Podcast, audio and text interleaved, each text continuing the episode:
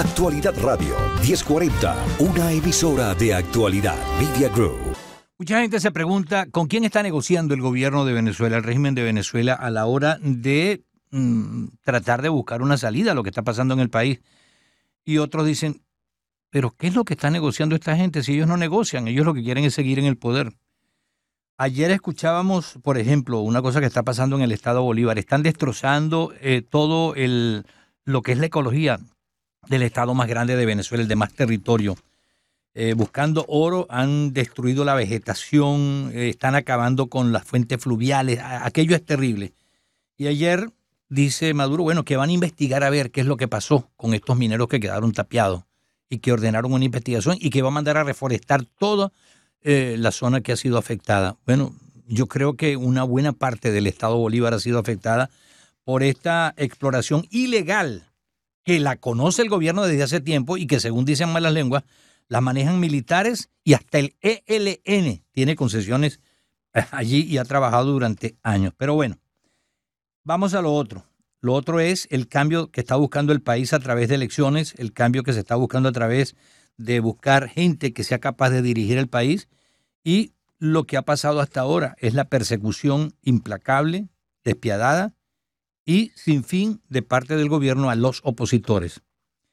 Varios de los dirigentes eh, del grupo de María Corina Machado todavía están presos, se los llevaron eh, lo que llaman desaparición forzada, la han practicado durante mucho tiempo y la siguen practicando.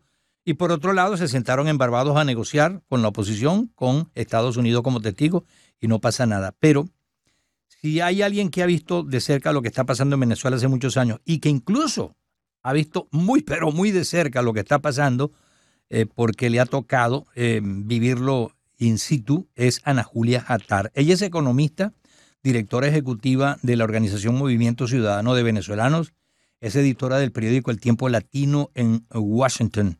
Eh, fue integrante del Centro para el Desarrollo de la Escuela Kennedy de Harvard y exdirectora de comunicación del Centro CARP para Políticas de Derechos Humanos en la Escuela Kennedy de Harvard.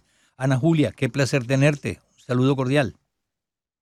Igualmente, el placer es mío. Gracias por esta invitación y por la oportunidad de compartir contigo. Con mucho gusto y gracias por estar con nosotros. Bueno, en primer lugar, ¿qué ves por tu lente en este momento con respecto a lo que está pasando en Venezuela?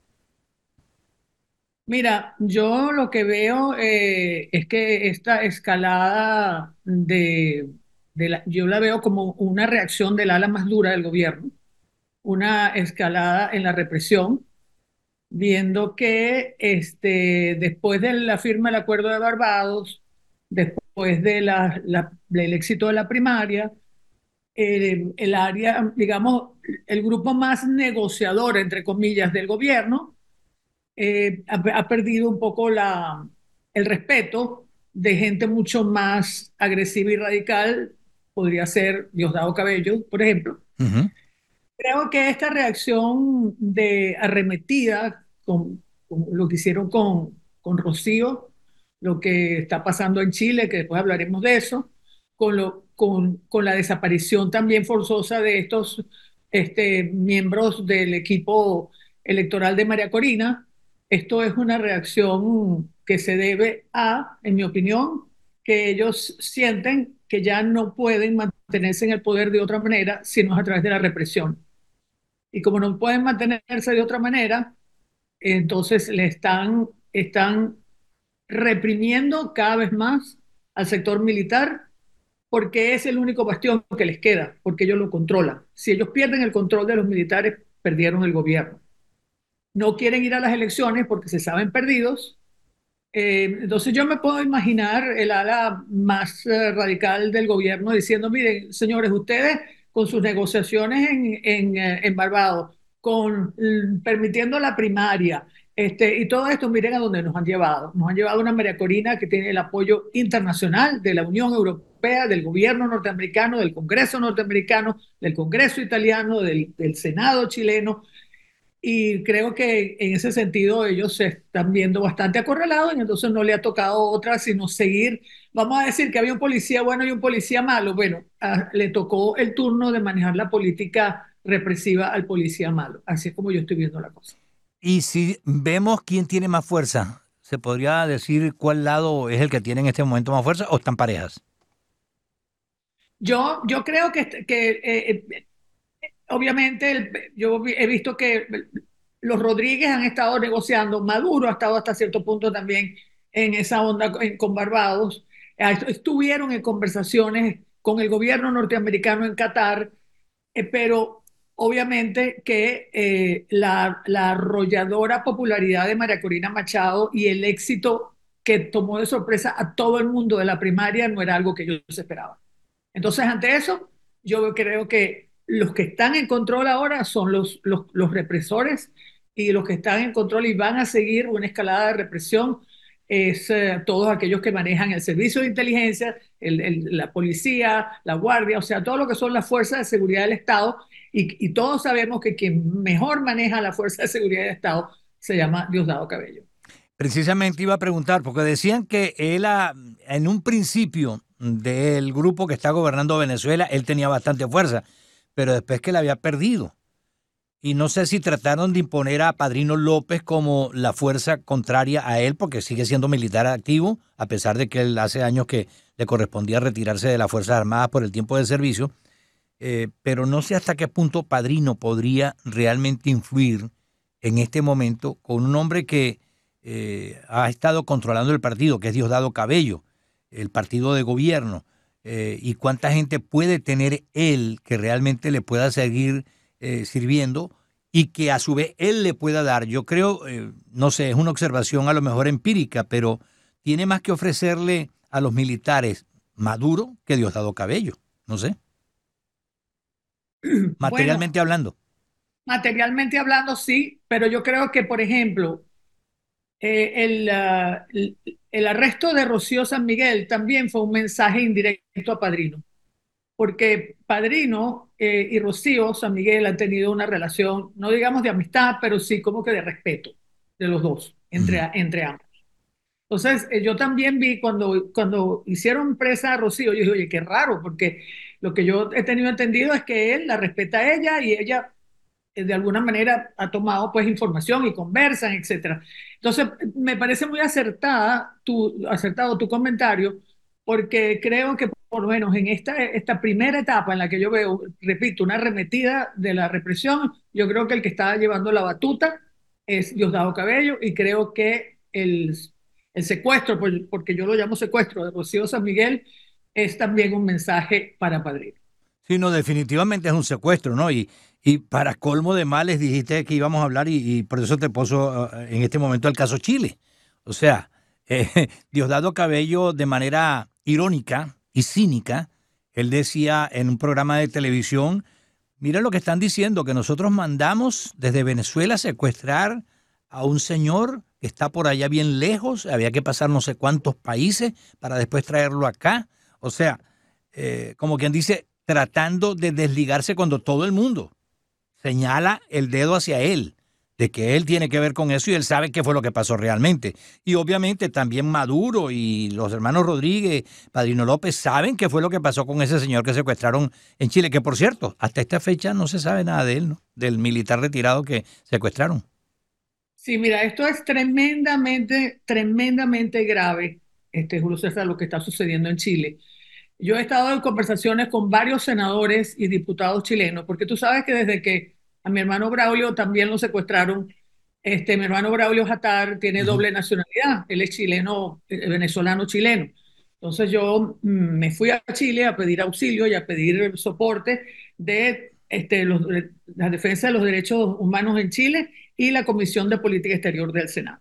Desde esa época yo tengo una excelente relación con varios senadores y diputados chilenos y ellos me llamaron a mí tremendamente preocupados porque esto, esto eh, eh, le recuerda mucho la época de las dictaduras este, de derecha, militares de derecha, de la misma época de Pinochet, en el cual este, las personas que eran opositoras al régimen no se sentían seguras ni en su país ni en el exterior.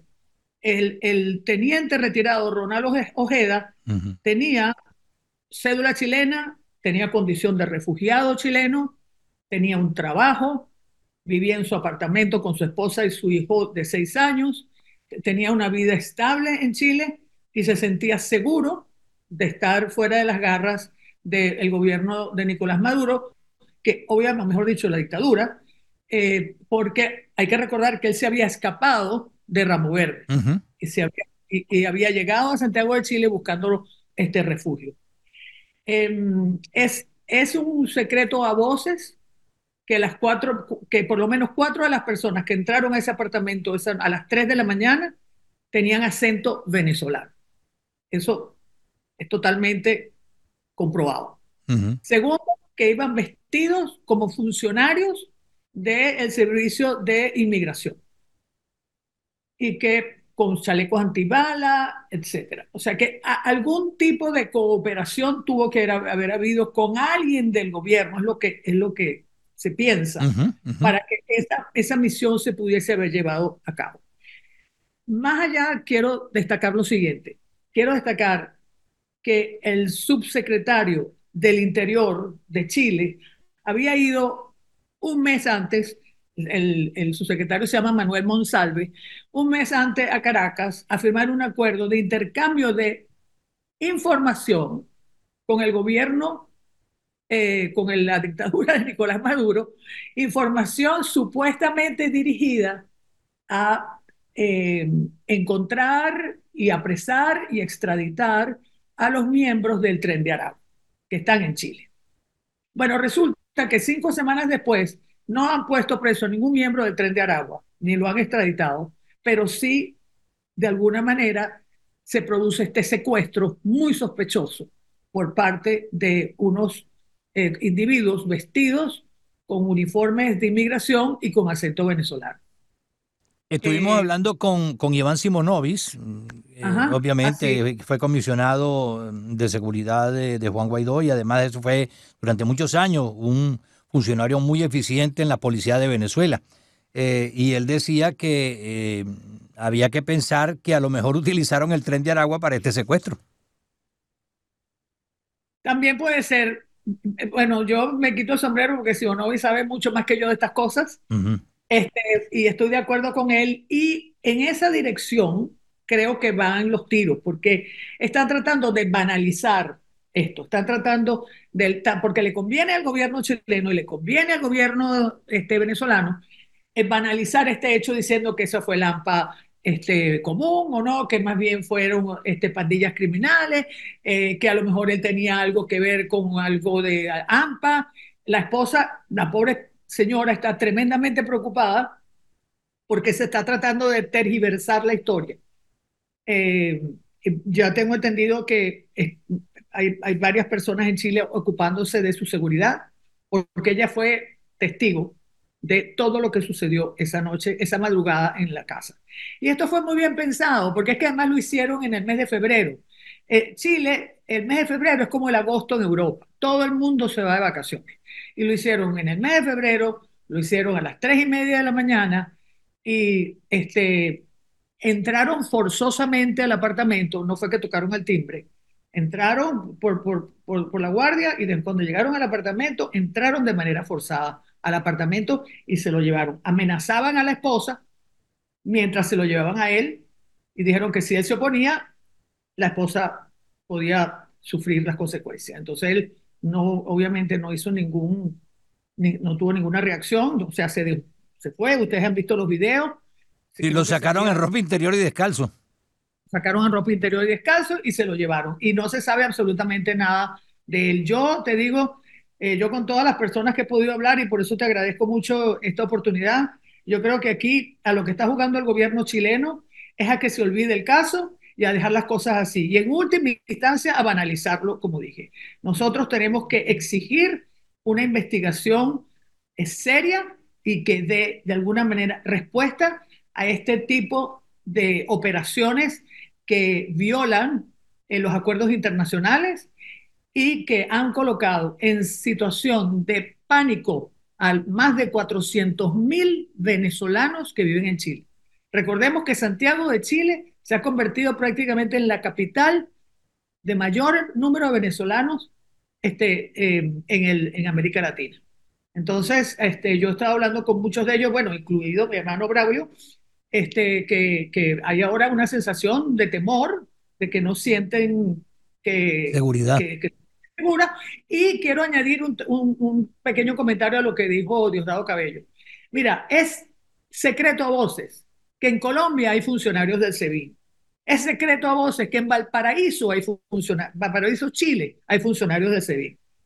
O sea que ese tema de que uno tuvo que salir de Caracas, no, no, no, están allí, están allí. No, no, sí, exacto. Y, todas las organizaciones de derechos humanos que funcionan en esos países se, han dado cuenta porque hay gente que le teme cuando identifica a funcionarios del SEBIN en su país de acogida. Y es un hecho, porque ellos tienen exactamente el mismo sistema cubano. Y vamos más allá, en el sistema cubano las embajadas son, no, no, no es para tramitar negocios ni para tramitar, no. Las embajadas son centros de espionaje. La embajada de Venezuela en Chile es un centro de espionaje. Y esto viene pasando desde hace muchos años. En el año 2016, cuando yo estuve en Santiago de Chile, abogando por la libertad de mi hermano Braulio Jatar, me lo dijeron, me lo dijeron varios congresistas chilenos. Tienes que tener mucho cuidado porque aquí la, la embajada de Chile te está siguiendo Imagínate tú, eso fue en el año 2016, estamos en el, en el 24, eso fue hace ocho años. Así que esas, esas cosas, esas ironías de Diosdado Cabello, no hay quien se las crea. Eso es verdad, nadie se las cree. Difícil situación sin duda alguna, pero seguiremos conversando, Ana Julia, y te agradezco mucho que nos hayas regalado estos minutos en este día. No, por favor, gracias a ti. Un buen día para todos tus oyentes. Actualidad Radio 1040, una emisora de actualidad Media Group.